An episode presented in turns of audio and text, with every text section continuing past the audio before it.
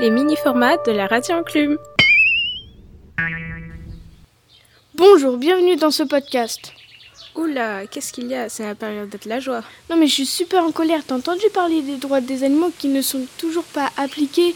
T'étais au courant toi que les conditions dans les usines de viande et dans les élevages sont très mauvaises?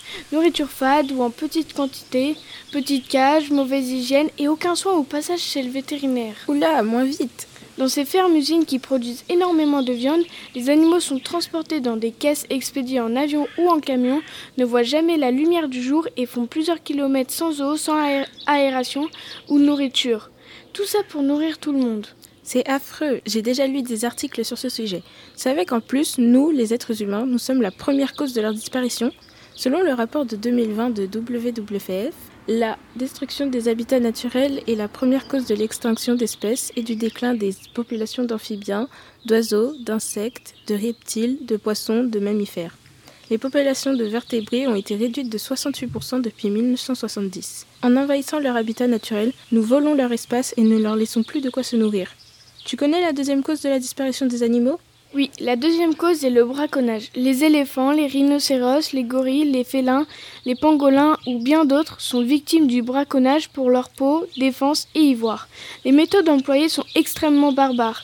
Au-delà des armes à feu, certains braconneurs utilisent de l'eau empoisonnée ou des pièges abandonnés sur les sentiers proches des habitats des animaux. Une fois l'animal piégé, il va passer de nombreuses heures, voire de nombreux jours, à se débattre jusqu'à épuisement avant d'être abattu.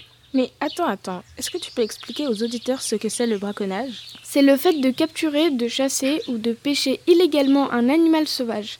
L'illégalité repose soit sur l'espèce de l'animal puisque certains font partie des espèces protégées qu'il est interdit de chasser, soit dans le lieu puisque dans certaines zones protégées la chasse ou la pêche sont interdites, soit dans la date de capture. Pêcher sans permis ou chasser en dehors de la période autorisée est considéré comme du braconnage.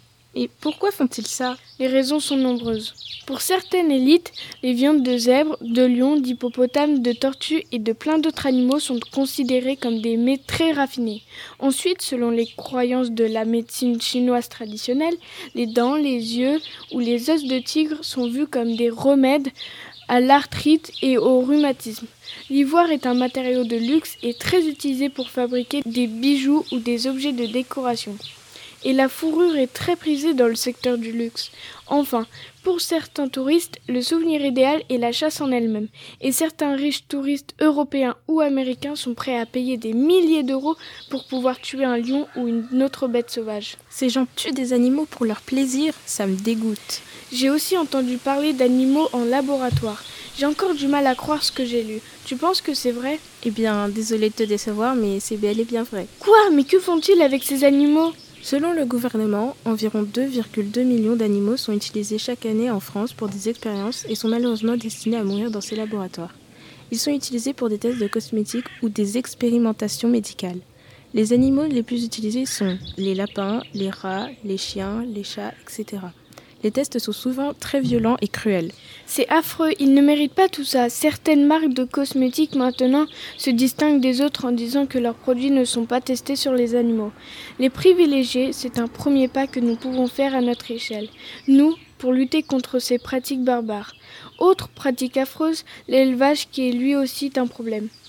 Depuis 50 ans, pour nourrir les populations, il y a de plus en plus d'élevage, donc plus d'usines pour produire plus de viande.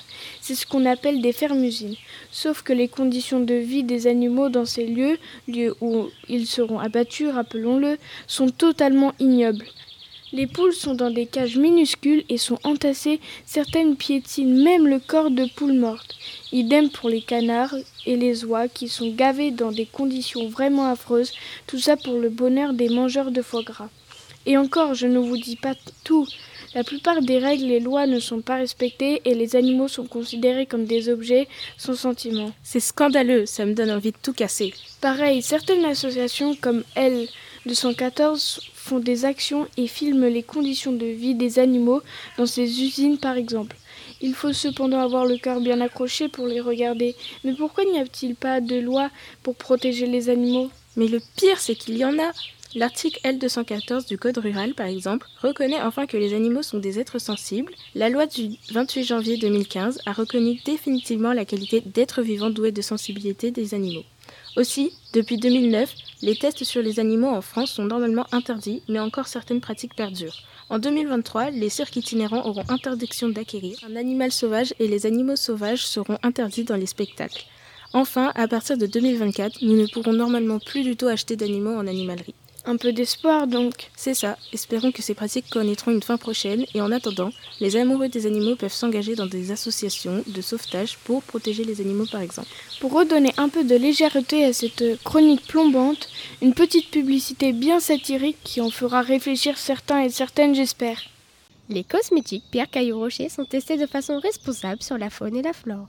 Certes, on teste sur des animaux, mais on les fait manger des fruits et légumes bio. Certes, nos produits contiennent de l'huile de palme, mais elle vous aide à rester beau et jeune toute votre vie. Certes, à force de manipuler nos produits, nos employés se voient dotés d'un sixième doigt. Mais au moins, ils ont la peau douce. Certes, il y aurait beaucoup de choses à dire sur les conditions dans lesquelles ces derniers travaillent, mais nous les payons un centime de plus que dans les plantations concurrentes. Pour nos amis véganes, soyez rassurés, nos cobayes de laboratoire se portent très bien. Hormis quelques malheureux qui, après avoir ingéré certains de nos produits, ont péri. Quelle idée en même temps, ces imbéciles de rongeurs. Mais ne vous inquiétez pas, la probabilité que vous connaissiez le même sort que ces malchanceux sont vraiment très très faibles. Enfin, ne lisez pas trop le petit livret, il ne sert à rien d'autre que de couper de petits arbres innocents. Donc mesdames, si vous voulez rester jeune et belle à vie, achetez nos produits éco-responsables Pierre Caillou Rocher. Ils vous apporteront joie, bonheur, beauté.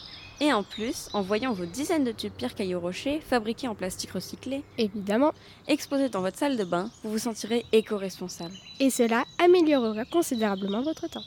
Les, cosmétiques Pierre Caillou Rocher, les meilleurs amis de l'environnement. Ah oui, effectivement, ça fait réfléchir une peu pareil. Il est donc temps de clôturer ce petit podcast. On espère vous avoir un peu ouvert les yeux sur la face cachée des principaux dangers qui guettent les animaux. On se retrouve bientôt pour de nouvelles aventures radiophoniques. Salut, salut À bientôt, bye Les mini-formats de la radio enclume